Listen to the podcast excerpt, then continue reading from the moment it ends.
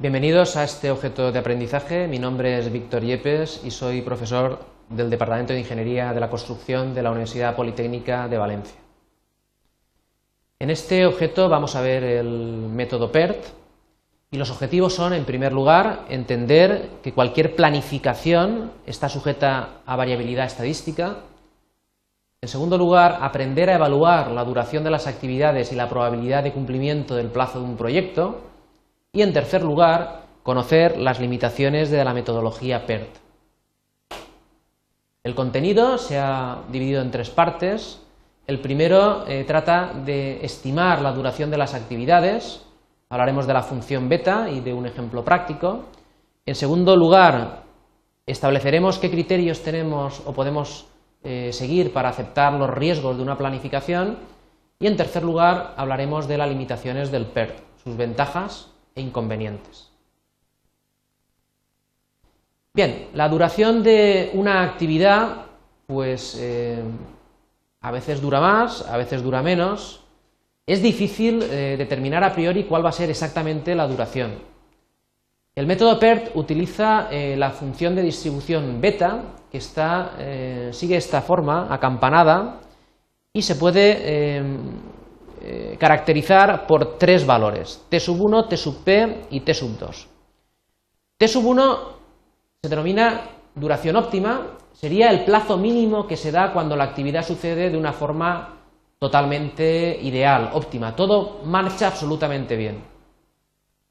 Es evidente que un encargado de obra, si se le pregunta cuánto va a durar su actividad, nunca va a decirnos que, va a ir todo bien, sino que se va a reservar eh, cierto margen de seguridad por si las cosas salen mal.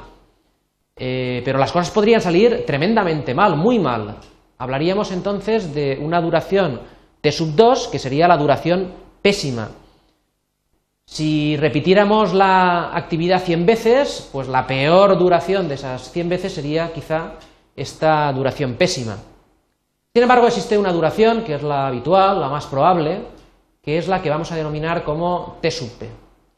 Pues bien, atendiendo a estos tres eh, valores, podemos eh, definir eh, la duración media de una actividad como una media ponderada, es decir, sería T sub 1 más cuatro veces la, duración más frecuente más T sub 2 partido por 6, y podríamos definir la desviación típica como la diferencia entre las eh, duraciones pésima y óptima dividido por 6.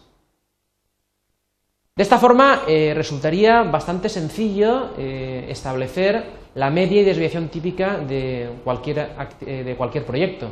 Por ejemplo, si tenemos una actividad A cuya duración óptima es de 5, la más probable es de 20 y la duración pésima es de 30, si sumamos 4 veces 20 más 5 más 30 y dividimos por 6, obtendríamos que la media de, la duración de esa actividad sería de 19,2 y la desviación típica de 4,2. Y así podríamos hacer con todas las actividades. Para poder aplicar eh, el método PERT, eh, lo que vamos a calcular es la probabilidad de cumplimiento de todo el proyecto utilizando el denominado teorema central del límite. Por simplificar, eh, el teorema central del límite lo que nos va a decir es que la duración del proyecto va a seguir una campana de Gauss, es decir, una distribución normal, cuya media es la suma de las medias de las duraciones de las actividades que conforman el camino crítico y cuya varianza va a ser la suma de las varianzas. Para que esto fuera realmente cierto, eh, debería haber un número suficientemente alto de actividades que constituyen ese camino crítico y además que la duración de estas eh, actividades eh, fueran variables independientes. Así podríamos calcular, por ejemplo, este, este, este grafo al calcular el diagrama de flechas podríamos ver que el camino crítico está, formado por la actividad A, la C, la E y la G. De forma que la duración del proyecto de media sería 64,8 que es la suma de 19,2, 4,8, 15 y 25,8, y además la varianza sería la varianza de la actividad A, la C, la E y la G. En este caso, 53,4, si extraemos la raíz cuadrada, tendríamos la desviación típica que es 7,3. Utilizando una eh, tabla de la normal tipificada, podríamos saber, por ejemplo, cuál es la probabilidad de cumplimiento de este proyecto para un plazo, por ejemplo, de 75 días.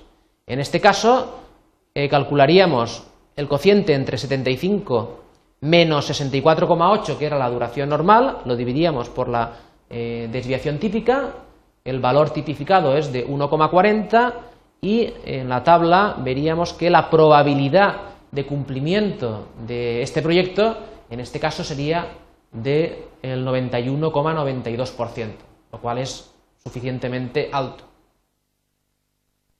Pero, ¿cuánto de alto?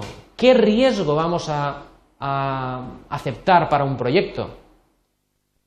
Si la probabilidad de cumplimiento es inferior al 30%, la verdad es que tenemos una probabilidad muy alta de que el proyecto no acabe en plazo.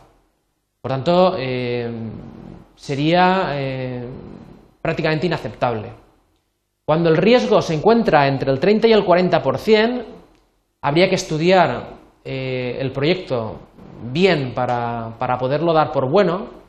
Una probabilidad a lo mejor entre el 40 y el 65%, podemos hablar de un riesgo razonable, de un riesgo normal.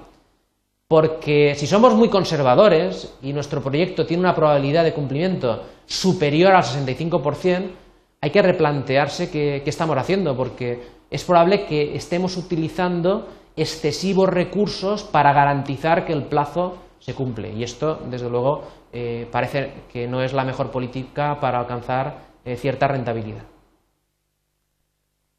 El PERT eh, no siempre se va a poder aplicar de forma segura. ha tenido mucho éxito, la verdad es que tiene ciertas ventajas, pero también hay que entender eh, las limitaciones. Para que el PERT eh, se pueda utilizar hay que eh, partir de tres estimaciones. Hay jefes de obra que piensan que esto es complicar demasiado el cálculo, pero la verdad es que a veces uno se queda más tranquilo cuando da tres estimaciones del tiempo. Además, otra limitación es que solo se tenga en cuenta el camino crítico prescindiendo de todos los demás. Además, hay que suponer que la duración total del proyecto se distribuya según una ley normal. Y además, cada estimador tiene un sesgo. Sin embargo, no hay que preocuparse tampoco demasiado en el sentido de que eh, los resultados de la aplicación del PERT han dado eh, buenos, eh, buenas estimaciones. Mucha gente incluso prefiere ponderar el tiempo en vez de dar una sola estimación y la inclusión de estas duraciones optimistas, pesimistas, pues permite medir cierta variación que de otra forma no se podría medir. Como conclusión, diríamos en primer lugar que cada actividad tiene una duración que está sujeta a una variabilidad, por lo que el plazo de cumplimiento de un proyecto es una variable aleatoria. En segundo lugar, que tenemos un método y es posible estimar la probabilidad de cumplimiento del plazo de un proyecto en base a las duraciones medias y la varianza de la duración de las actividades que forman el camino crítico. En tercer lugar, diríamos que para evitar un consumo excesivo de recursos deberíamos aceptar cierta probabilidad de incumplimiento en el plazo. Y por último, decir que la metodología PERT ha resultado efectiva en la planificación de muchos proyectos y por tanto deberíamos contemplarla en nuestra planificación. Gracias.